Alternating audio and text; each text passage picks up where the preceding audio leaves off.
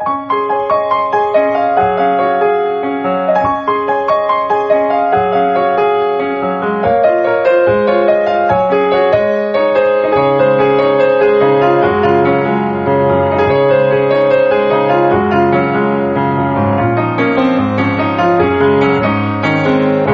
さんこんばんは、ミッチェルです。いかがお過ごしでしょうか？本日は12月の、え4日になりますね。はい。えー、もう12月ということで、街はクリスマス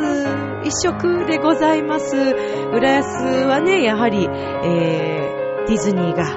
もう本当にね、えー、イクスピアリのあたりとかね、本当に綺麗なんですけれども、都内ももうクリスマス一色クリスマスツリーも綺麗ですし、また、この空気が澄んでいる中、ね、夜景も綺麗な季節となりましたね。皆様いかがお過ごしでしょうか。さて、えーこのミッチェルのラブミッションという番組では、恋愛、そして夢をテーマに、不可能を可能にするをモットーにいたしましたミッチェルが、えー楽しくお話をしていくという番組となっております。さて、えー私はですね、クリスマス12月のですね、様々な、えコンサートだったり、イベントだったり、に向けての、まあ、リハーサル。そして、まあ、あの、11月もですね、えー終わりも、あのー様々なね、やっぱりイベント時期だったりもしまして、まあ、そこでいろんな出会いがあったり、えーまた音楽にとても支えられている毎日なんですけれども、まあ、ちょっとそういうお話もしつつ、今日もちょっと潜在意識について話してみようかな。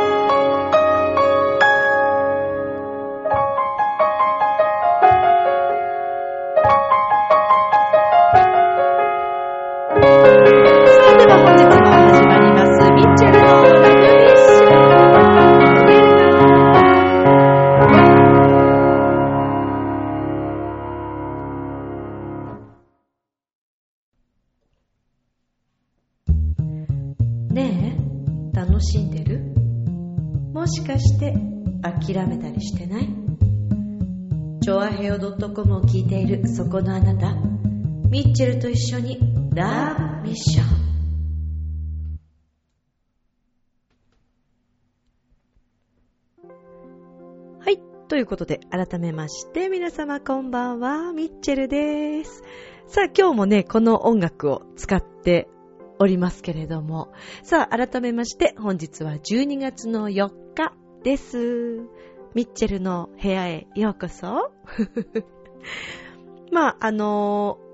前半、えー最初のオープニングでも、あの、お気づきになったと思うんですけども、まあ、約2年、3年 ?2 年かな？そうだよね。えー私がですね、あの、司会の、あので所属している事務所、えー株式会社、えーボイスコーポレーションだったんですけれども、えっ、とですね、あの、ずっと、えー一応スポンサーということでついて、えーもらっていたんですけれども、まあ、あの、この度、あの、そうですね、スポンサーの方は、えー先月までということでですね、えーこれからは、あの、改めて、またこのミッチェルの、えー番組として、えーやっていくわけでございます。まあ本当に長きにわたり自分のね、お世話になっている、えー事務所、えーそしてあの CM も事務所のですね、先輩、もう大先輩方がですね、あの作ってくださいまして、えー皆さんの声で作ってくださったんですけれども、で、あのね、事務所の、え社長がですね、安倍と申しまして、えまあそれはそれは、あの、綺麗で、できる女性なんですね。まあ、あの、多分誰もがこう憧れるような、まあそんな女性なんですけども、まあそんなね、えー社長のもと、えー私あの司会のね、お仕事をさせていただいています。まあこの事務所、ボイスコーポレーションという事務所はですね、司会だけではなく、えーと、千葉市と、それから、えー船橋市、にもですね、え2店舗のとても美味しいですね、あの、フレンチ料理のお店、ワインもとっても美味しいんですけれども、まあ、あの、本当にお料理とワインも、あの、すべてですね、本当にあの、素材からかなり凝っておりまして、えーそうなんですよ。そう、お店があるんです。それも、あの、ボイスコーポレーションの方で、はい、えー持っておりまして。で、その他にもですね、様々な、えー大手企業さんの、あの、研修ですね。はい。えーそういったマナー研修ですとか、そういったことも、あの、させていただいております。で、あの、この CM でもありましたけれどもね、あの、そうなんですよ。えー、っとね、どういうふうに説明したらいいのかな。あの、お見合いパーティーというか、もう本当に本気で、あの、お相手をね、探していらっしゃる、えー、方々に、あの、農協さんの方々と、えー、まあ、女性と、こうね、えー、出会いをこう求めて、えー、そういったイベントを組んだりとかですね。で、それであの、本当にゴールインされた方もたくさんいらっしゃって、そして、あの、CM でもありましたけども、男性の方にこう、あの、女性にね、エスコートをする、えー、そんな、あの、マナーのやり方というののね、研修を、あの、そういったイベントもあったりして、で、あととても好評で、えー、かなりですね、様々なところであの取り上げられておりました。で、あの、まあ、現在もですね、本当にあの、事務所は、あの、ありがたいことに、たくさんの方との出会いがありまして、えー、現在もボイスコーポレーションはですね、あの、たくさんの、えー、司会者、そしてあの、社長とともに、えー、頑張っているわけなんですけれども、とにかくあの、ね、たくさんの方に、まあ、幸せだったり、笑顔だったり、えー、夢ですとか、まあ、そういったことが届けられるように、あの、音楽のね、あの、そういった部門もありまして、はい、えー、様々なお仕事をしている、あの、事務所です。で、まあ、あの、本当にそういった事務所にね、あのー、所属できていることというのもとても幸せなありがたいことなんですけども、まあ、その事務所にですね、ずっと、あの、この調和平和を応援してもらいながら、あの、ラジオを行ってきたんですけども、まあ、今後はですね、まあ、もちろん、もしよろしければどなたかね、あの、スポンサーになっていただける方いらっしゃいましたら、ミッチェラも喜んで CM 一緒にね、あの、曲とか作らせていただきます。あの、結構ね、ポケットマネーでもいけるんじゃないかというね、とても、あの、お手頃の、はい、あの、金額となっておりまして、まあ、あの、詳しく、もし、あの、ミッチェルのラブミッション応援してくださるという方、あの、リスナーさんの中でいらっしゃいましたら、ぜひぜひぜひ、あの、チョアヘオの方にご連絡いただけたらとっても嬉しいです。私としても、あの、ね、様々なことを、えー、スポンサーさんになってくださった方、もしいらっしゃいましたら、あの、私の方でも応援をさせていただいて、えー、共にですね、笑顔になれるように、はい、えー、尽くしていきたいなとも思っております。まあ、でもとりあえずはですね、今また、あの、新たに、えー、この番組を自分のミッチェルの、えー、番組として、えー、さらに楽しくね、えー、行っていきたいなと思っている次第でございます。まあちょっとご報告までですね。はい。本当にあの、長きにわたりありがとうございました。そして、えー、リスナーさんもずっとあの CM 聞いてくださっておりまして、本当にありがとうございました。というちょっとご報告をさせていただきました。さて、えー、私はですね、まあ、あの、このシーズン結構イベントごとが、まあ、多くて、まあ、結婚式はもちろんなんですけれども、音楽のね、イベントも結構やっぱりある時期なんですね。はい。で、えー、先日はですね、とってもとっても久しぶりに、えー、私の CD、はい、えー、ミッションのトータルプロデュース、そして、えー、ベースも弾いてくれております、えー、持田祐介さんとですね、えー、それからいつもね、お世話になってますギターの横太郎さんと、えー、イベントに参加してまいりました。あの、モッチーさんとはね、モッチーさんって呼んでるんですけど、モッチーさんはとってもあの、久しぶりに、はい、お会いしまして、まあ、今回は、あの、モッチーさんはベースをね、弾かれたりしてましたけど、まあ、本当にね、それはそれは楽しい回で、まあ、なんていうんですかね、こう、音楽で、つながれるってとっても幸せなことだなぁというのを改めて感じたんですね。で、イベントに参加していらっしゃる皆さんとの新しい出会いもあったりして、えー、私もとっても幸せな時間を、はい、いただいたんですけれども。まあ、そして、あのー、3人でセッションをするというのも私の中で結構夢だったんですね。ベース、ギター、そして私のボーカルっていうとすごい夢だったんですけども、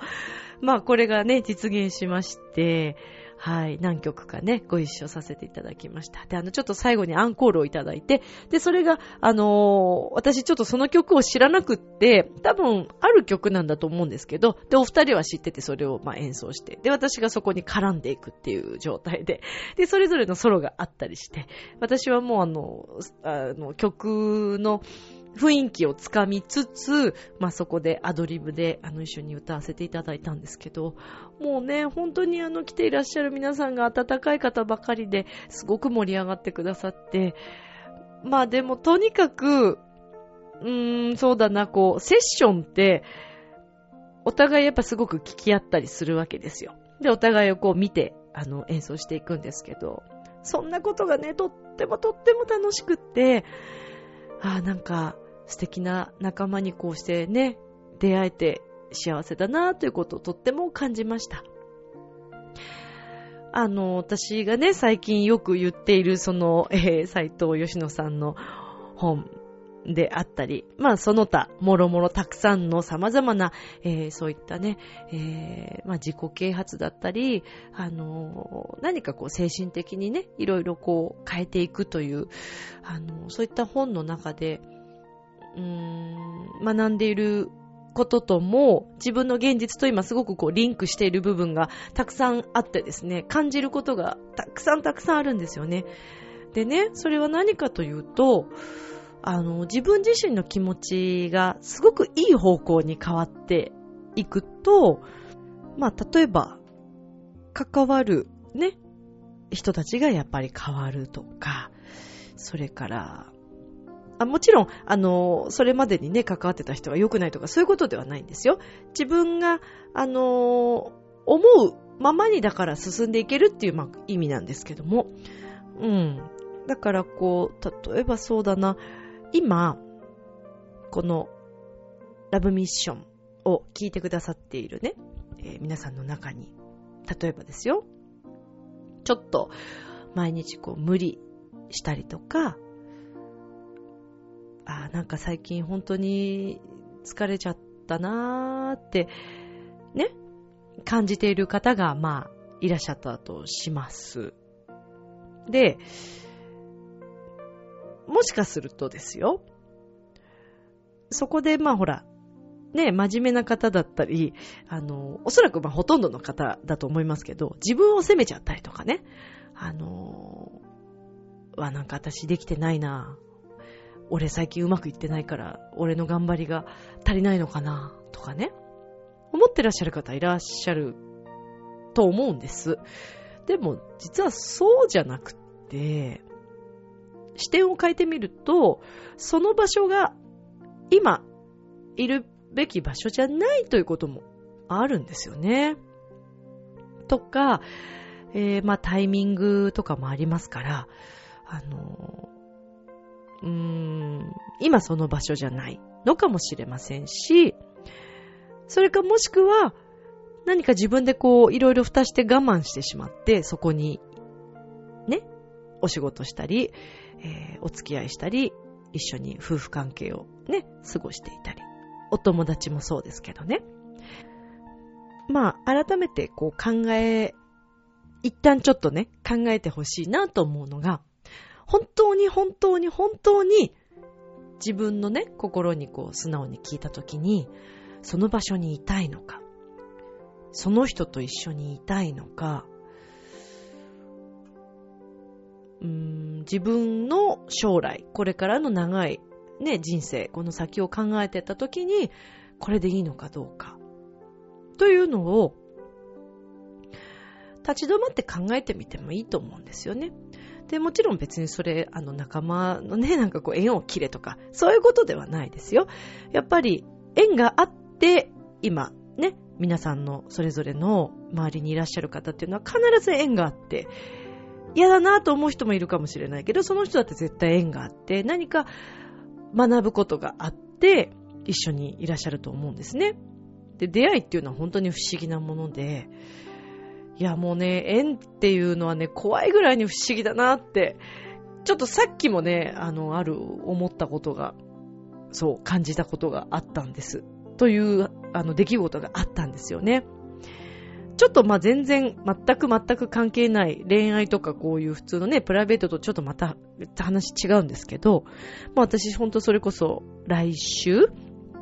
あの、浦安のね、えー、文化会館で、えー、大工のコンサートの MC をさせていただくんですね。で、あの、こちらはあの、文化会館の方からちょっとお話をいただいて、で、まあ、今回ご一緒させていただくんですけど、で、この間ちょっと打ち合わせに行きまして、まあ、皆さん本当にいい方で、楽しく和やかにね、打ち合わせというか軽くこう皆さんとお話をしたんですけど、で、あの、今日、いろんな書類をこう送っていただいたんですね。で、今回、浦安のこの大工がですね、24回目としてになるのかな？うん。で、そうなんですもうそれだけずっと長いこと、えー、この大工、浦安のね、中でやってるんですけど、第1回目というのが、1982年の12月26日なんですよ。ね、結構前なんですけど。で、この第1回目、記念すべき第1回目のテノール歌手として、えー、ソロで出ているのが私の先生だったんですね。もうびっくりしてしまって、いやもうこれはもう本当に逐一、もう早くちょっと先生に報告せねばとも思ってるんですけど。で、いや、これだけ世の中ね、たくさん歌い手さんっているんですよ。もう本当にびっくりするぐらい、あのクラシックのね、えー、オペラ歌手、うん、クラシックの歌手たくさんいるんですけど、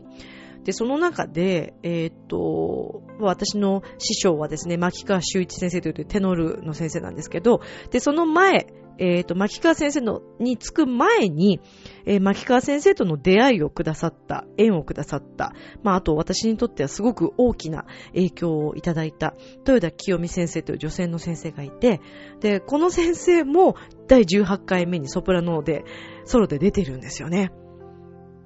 ね。で、その他、えー、私が大変お世話になった、えー、先生が何名かいらっしゃいまして、その他、クラシックのか、もうクラシック業界ではもう本当、もうそれこそ、クラシックをあまり知らない方でもご存知だと思いますけど、佐藤忍さんですとか、えー、それからね、西織健さん、ね、テノール歌手のね、あと塩田美奈子さん、うん、ミュージカルとかもね、やってらっしゃったと思いますけど、そんなそうそうたるこうメンバー、えー、あとね、市原さんという方も大変有名な方、小林和夫さんも有名ですし、そう、たくさんいらっしゃっているんですけども、でもね、やっぱり人数限られてるわけです。ここに乗っている方。あの、被ってたり、毎年歌ってらっしゃった方もいらっしゃるので、あの、そんなに人数たくさん多くないんですよ。だから、そう考えるとね、なんかすごい、縁ってすごいなってで、私な、なんでまた改めてそれを感じたかというと、最近私はこうクラシックの曲をまた少し何かこう変えたりしながら歌ってたりするんですけど、自分のこう、ジャンルとか、えー、それからまあ私は結構、あの、仕事もね、喋りの仕事もさせていただいて、そしてこういった歌のね、お仕事もさせていただいて、っていういろいろこう、やらせていただいてるんですけども、やっぱりミッチェル自身だってね、迷うことっていうのがあるわけですよ。ふふん。ふふんとか言ってね、あるわけです。どういう方向性で行ったらいいのかなとか、このままでいいのだろうかとかね。それから、もう何回も言ってると思いますけど、ご存知の通り、えー、ライブのチケットが履けないっていう時期もあったりとか、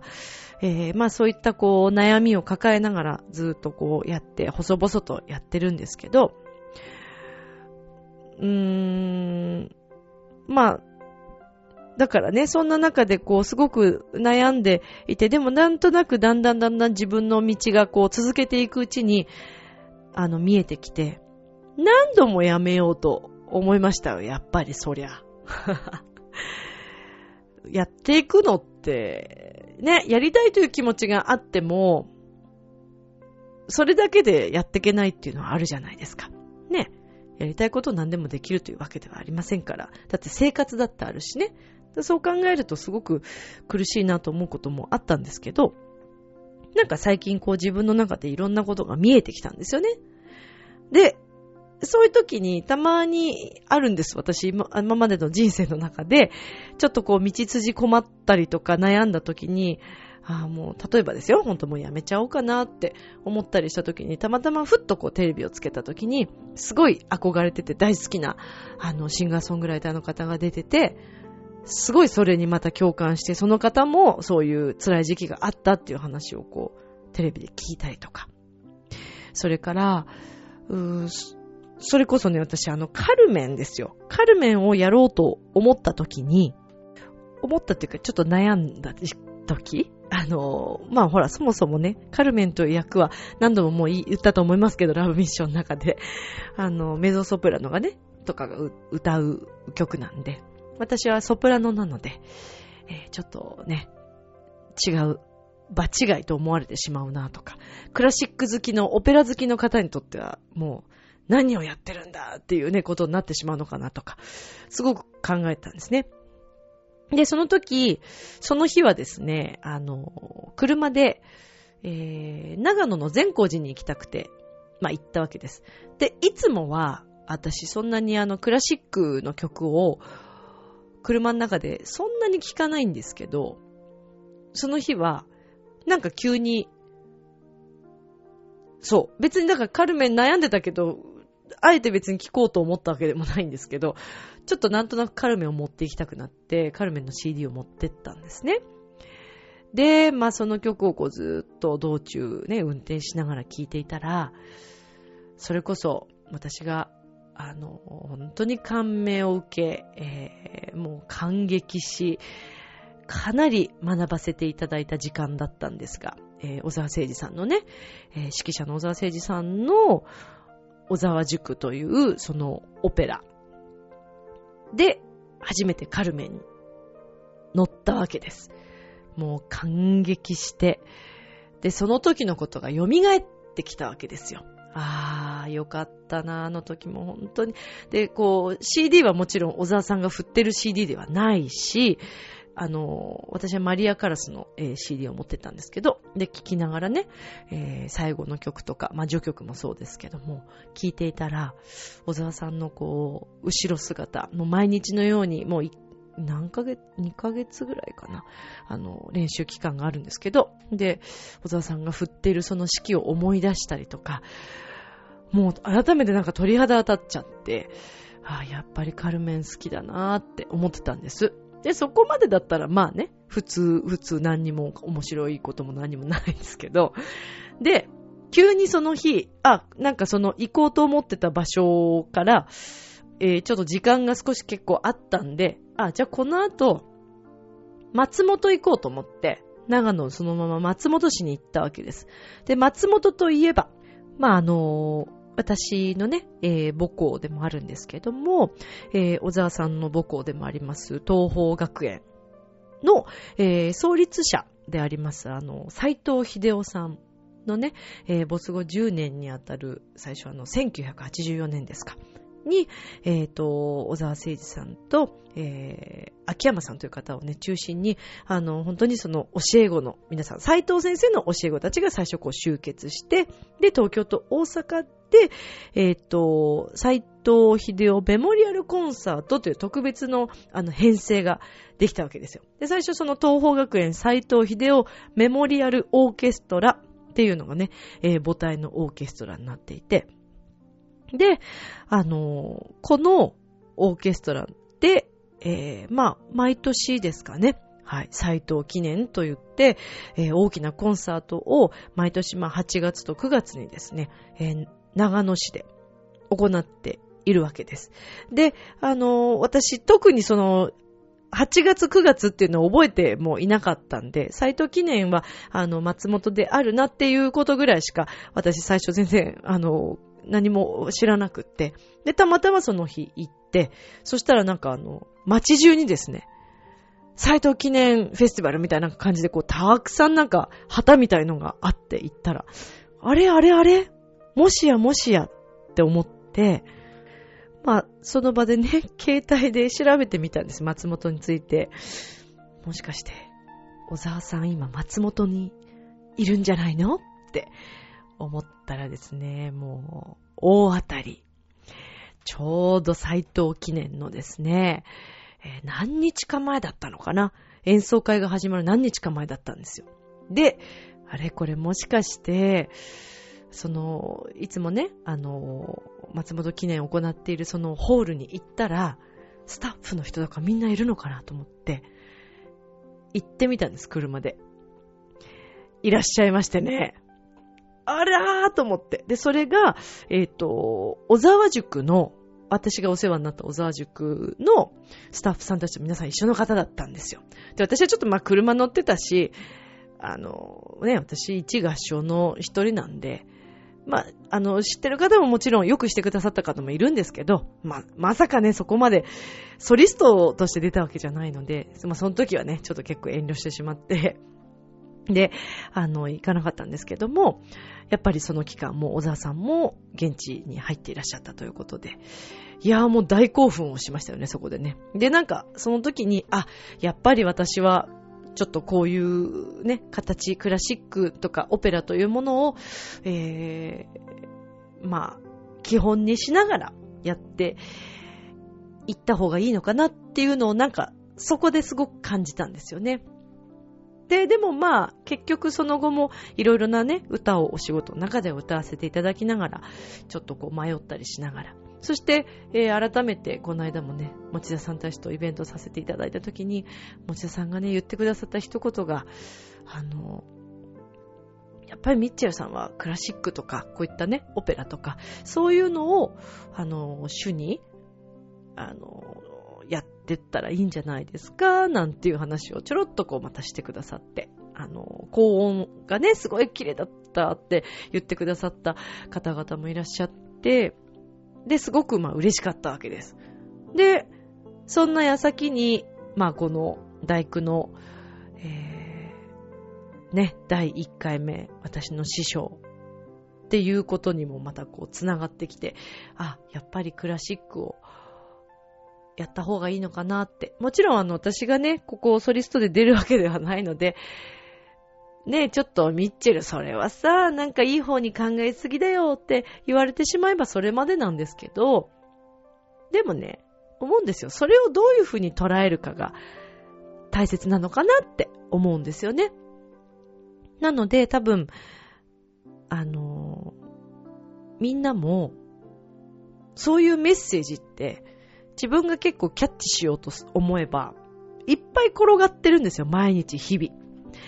それはもしかしたら電車の中の中吊り広告かもしれないし、たまたまね、こう手にした本、お店でたまたま手にして、たまたま開けたページに書かれていることがメッセージってこともありますし、私みたいにね、そうやって、あの、テレビでね、何かこうメッセージのように飛び込んでくることもあるかもしれないし、まあそれはどこかわかりませんけど、そういうヒントっていうのはなんかあるような気がするんですね。で、やっぱり自分自身が、こっちがそれを求めていれば、結構そういう風に助けてくれることってあるのかなーなんて思うんです。だから、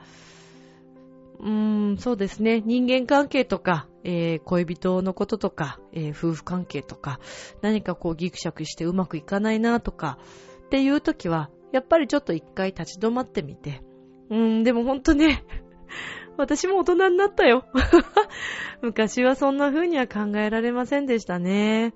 うーん、なんとしてでも、ね例えば、ね、彼氏とかも、この人と何とかしてって思った時期もありましたし、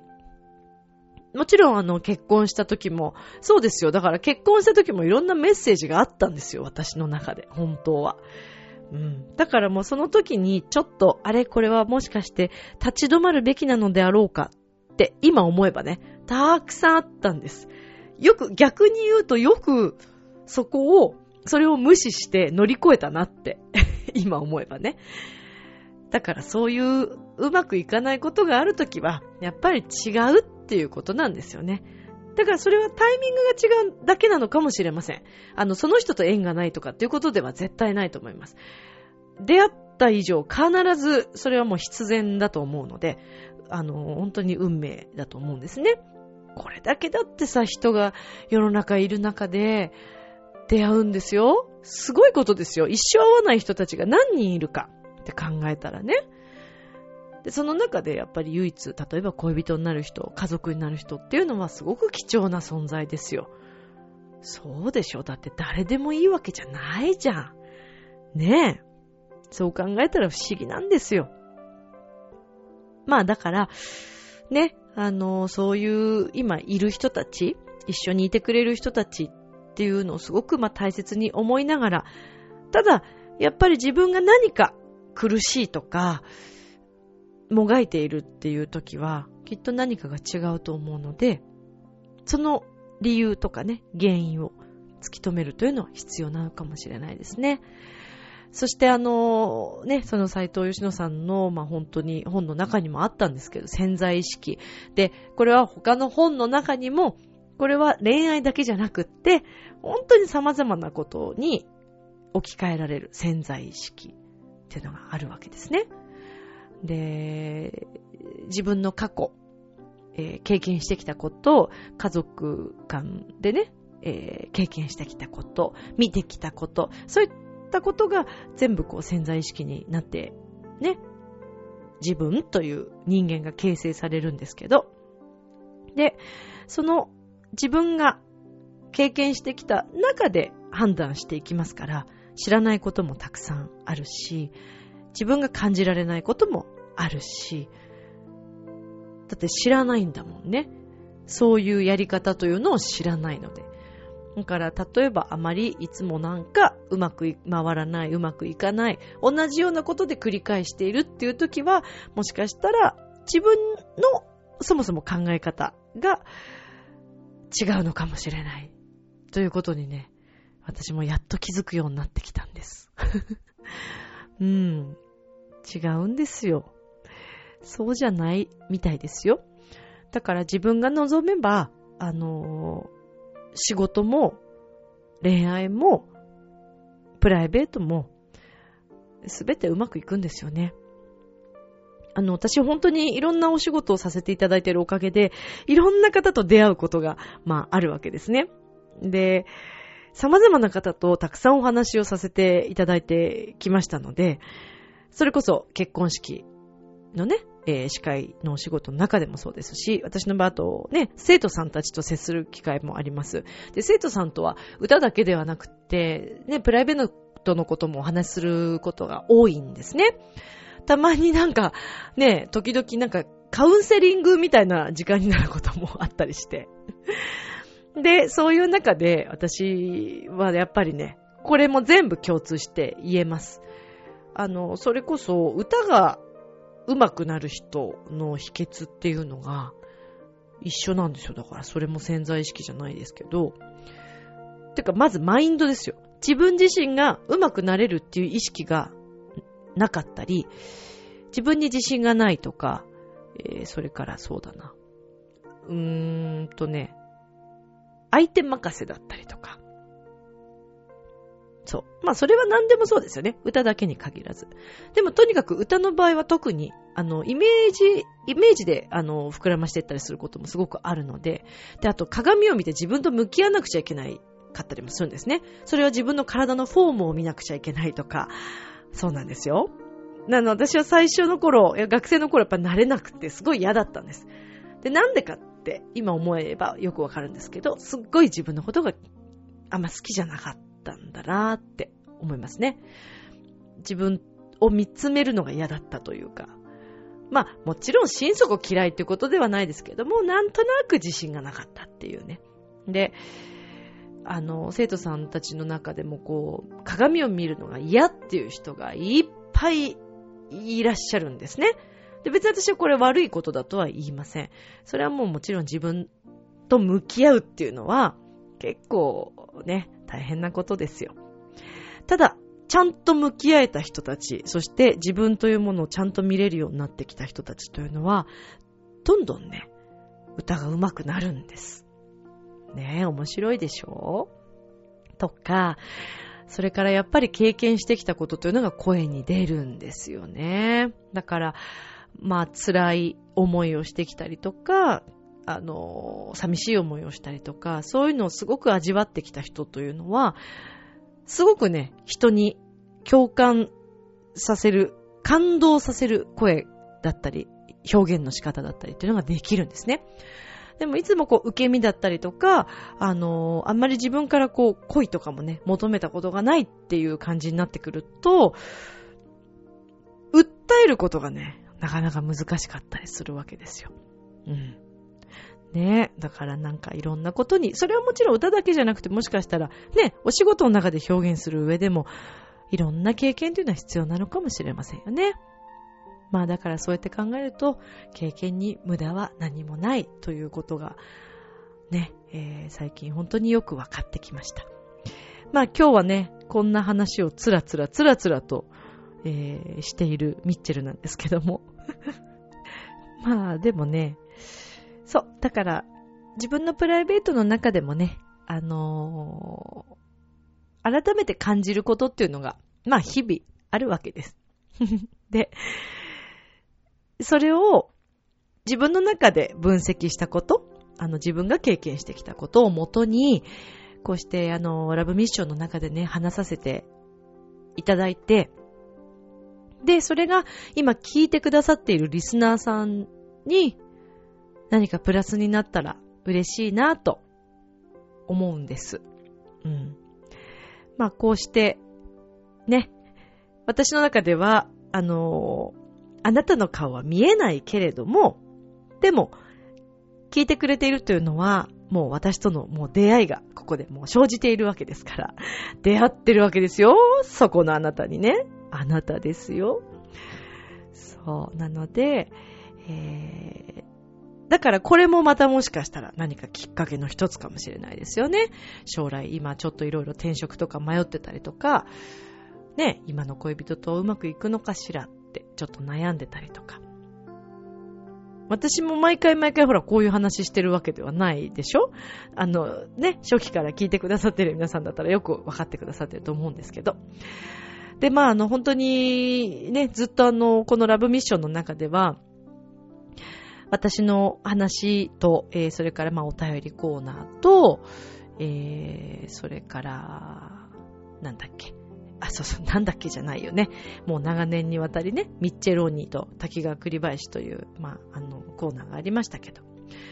まあだからこう、ミッチェローニーっていうキャラクターも私も楽しくずっとまあやってきたんですけども、ちょっとあの、しばらく、もしかしたら封印するかもしれません。ミッチェルそんなこと言わないで、なんて言われちゃうのかな。ミッチェルオニも私の本当に大好きなキャラクターで、まあこの、あの、ラブミッションがあったからこそ生まれた、あの、キャラクターなんですけど、あの、これからももちろん学校公演とか、お子様たちの前では、えー、ミッチェルオニは登場します。で、まあ、ラブミッションの中でも時々は登場してほしいなと思ってるんですけども、あの、自分自身、無理なく、このラジオを続けていきたいという思いに、えー、なったんですよね。もしかしたら、ずーっとずーっとこのラジオを聞いてくださってる、初回から聞いてくださってる方もしいらっしゃったら、まあね、このずーっと毎回毎回の配信の中で、配信が遅れちゃったりとかね、それから、ラジオの収録がすごく短くなってしまったりとか、話す内容に困ってしまったりとか、まあ正直言うとね、この番組は構成とかすべてあの何もプロデューサーがいるわけでもございませんので 自身であの編集も含めて全部自分でやるんですけど、まあそれによって本当に学んだことも多くて、ね、そして毎回毎回、リスナーさんはどんな思いで聞いてくださってるのかなぁと本当に思うわけです。なのでね、そういう感想とかを、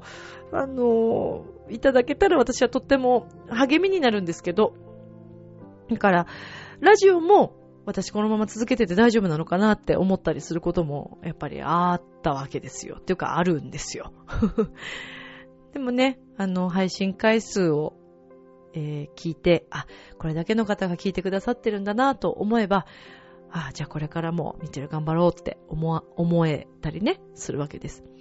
なので、本当にあの皆さんが聞いてくださること、そして応援してくださることがミッチェルの、あの、励みになるわけですね。たった一人でも聞いてくださる方が、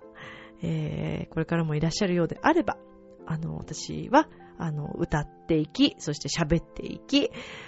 楽しんで、ね、えー、一緒に笑顔になっていけたらなというふうに思っています。まああの、本当にね、今日はそんな話をつらつらしたんですけれども。そうなのよ。だから私もそういうことがあったわけです。違うなって思ったら、やっぱり自分でね、あのー、考えなくちゃいけないですし、まあ、あとほら、縁をね、切らなくちゃいけない時っていうのもあるんですよね。だそれは自分の判断で、ね。だからね、インターネットとか、お友達とか、いろんな人たちに話したり、見たり聞いたりして、感じて、どうしようどうしようと思って考えることあるでしょ？特に女性だったらあると思うんですけどね。まあでも最終的には結局自分なんです。自分が何を信じるかなのかもしれませんね。うーん。ねえ 多くを語りたくても語れないというね。個人的に連絡もらえれば語りますよ。なんて。なんて。そう、そこもそうなんです。私過去は本当にね、お友達とか周りの人たち、あの仕事仲間とかに何でも洗いざらい全部喋ってたんですけど、もうね、それもやめようと思って。うん。そんなに自分を同化にする必要もないのかなっていうことにね、なんか気づいてきたというか、無理してたわけじゃないんですけど、なんか自分を下げるっていうことが居心地が良かったんでしょうね、きっとね。うーん。下げるっていうか、なんて言ったらいいのかな。自分を笑いのネタにするっていう感じ？うーん、なんかでもね、最近ちょっとずつなんかその部分が、あれ？本当に？本当にそうや、そうしたいの？私って問いかけるようになってきて。そう、だから私もちゃんと立ち止まって考えられるようになったんだよ。ミッチェルも大人になったねっていうことだよね。ねそうなんです。大人になりました。私も。うんねでも、本当にそれは、あの、様々な、えー、ね、作家さんたちの、えー、本とか、まあ、それから出会った皆さんから学ばせていただいたことで、ありがたいの一言、ありがとうの一言に尽きるんですけども、なのでね、えー、これまで感じてきたことを自分の中でまとめて、それをね、このラブミッションの中でね、お話ししていければいいかなと思っています。まあ、もうこの私の、あの、癒し系の曲 が3ループしましたんでね。はい。もう3回回ってきましたんで、そろそろね、この辺でやめなくちゃいけないなと思ってますけれども。まあ、あのー、本当にえー、今後もですね、皆さんからお便りなどなどお待ちしておりますから、ご意見等ございましたら、ぜひぜひ、はい、お寄せいただけたら嬉しいなと思っております。そして、えー、このままですね、えっ、ー、と、お便り、読ませていただきたいと思うんですけれども、えー、ではですね、はい、今回もいただいております。いつもありがとうございます。むつきげんやさんからです。ありがとうございます。ミッテルさん、こんばんは。こんばんは。この間の3連休、土日を利用して、離婚後初めて2人で一泊旅行に行ってきました。もともとは京都で一泊二日の予定でしたが、リーズナブルなホテルが空いてなくて、急遽、えー、彦根で一泊するプランに変更したのでした。でもそれが結果的に大成功。彦根城のもみじはすごく綺麗でしたし、お城の周りの商店街も見るところが、えー、たくさんあって、本当に充実した時間を過ごすことができました。そうそう、生ひこにゃんにも会ってきましたよ。可愛かったです。えー、今後も1ヶ月、えー、っと、あ、今年もあと1ヶ月、来年春にお会いできるのを楽しみにしています。ということで、いつもありがとうございます。むつきげんやさんからのお便りいただいております。ありがとうございます。いいですね。あの、ね、このラブミッションの中でもご紹介しました。あの、むつきげんやさんは、ね、えー、ご離婚をされて、でも、ほら、ね、こうやって繋がってる二人素敵じゃないですか。そして結果的にこうやって素敵な旅行になったというのはやっぱり二人が一緒にいるべき存在だからですよね。だから本当に思うんです。一般的な常識というか、ね、結婚ってだってそれもさ、人間が作り出した、ね、あの、紙の上のルールというか、ほら、ね、契約書みたいなもんじゃないですか。だからそれがね、あったってなくたって、縁のある二人とか一緒にいてうまくいく二人は行くんですよ。うん、だからなんともね、結婚が全てとも私は思わないですし、タイミングだからね。またそれで、ね、むつきげんやさんだってお二人また改めて結婚という形を取る日が来るかもしれないし、全然いいと思いますよ。皆さんはどう思いますか？例えば、ね、うまくいかなくて、えー、それでも一緒に顔を合わせなくちゃいけなくてっていう夫婦生活をずっと送りたいですか？まあ、むつきげんやさんたちはそういうね、ことではなかったですけども、理由はね、シュート問題でしたよね。ね、シュート目じゃなかったもんね。シュートでしたよね。そう。だから、ね、やっぱりうまく、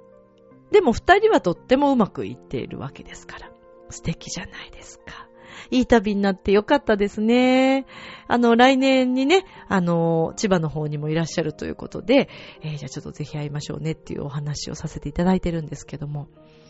ねえ。私は二人のことをとても応援していますし、とっても素敵なお二人なので、ずっと一緒にいてほしいなと思いますよ、本当に。うん。だから、ね、今日聞いてくれているあなたももっともっと幸せになっていいんじゃないですか？明日もスマイルでラブミーション。今日もありがとう。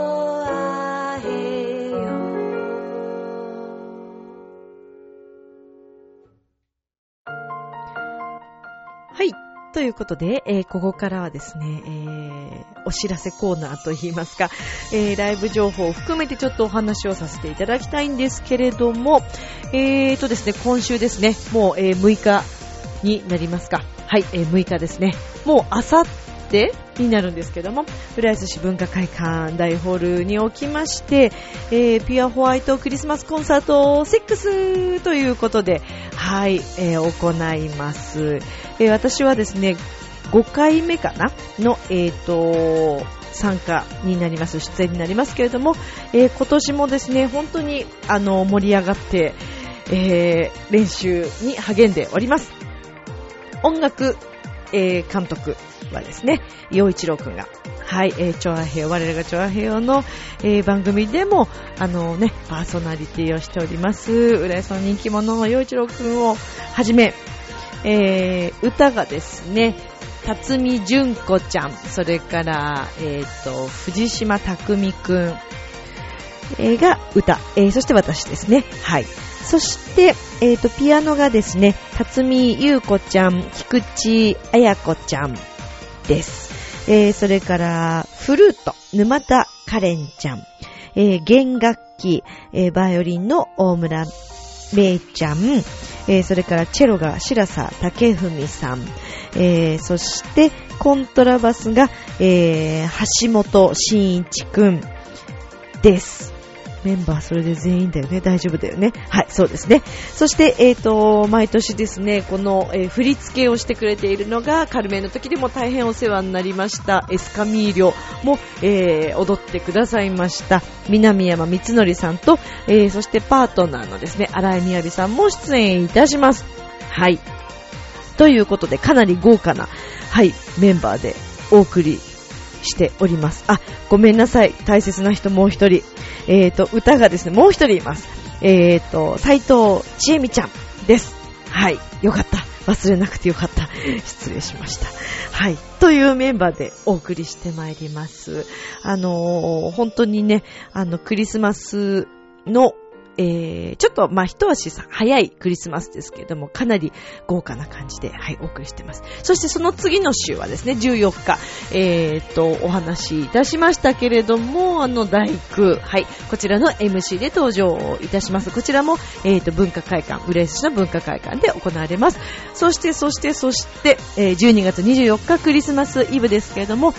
東京ディズニーランドの隣ぐらい、裏側になるのかな？えー、前浜ホテルクラブリゾートさん、えー、今回3回目の出演になるんですけども、こちらでショコラビットのメンバーと一緒にライブを行います。えっ、ー、と、19時の回と21時からの回、2回なんですけども、まあ、あの、ディズニーの曲とか、えー、クリスマスソングをはじめ、えー、ミッチェルがちょっとアレンジをさせていただいて、えー、私たちのオリジナルバージョンで演奏したいなと思っています。はい。こちら無料です。あのー、アトリウムライブということで、エントランス入っていただいて、もう吹き抜けになってるんですね。で、そこで、あの、歌わせていただきますので、ぜひぜひいらっしゃってください。お待ちしております。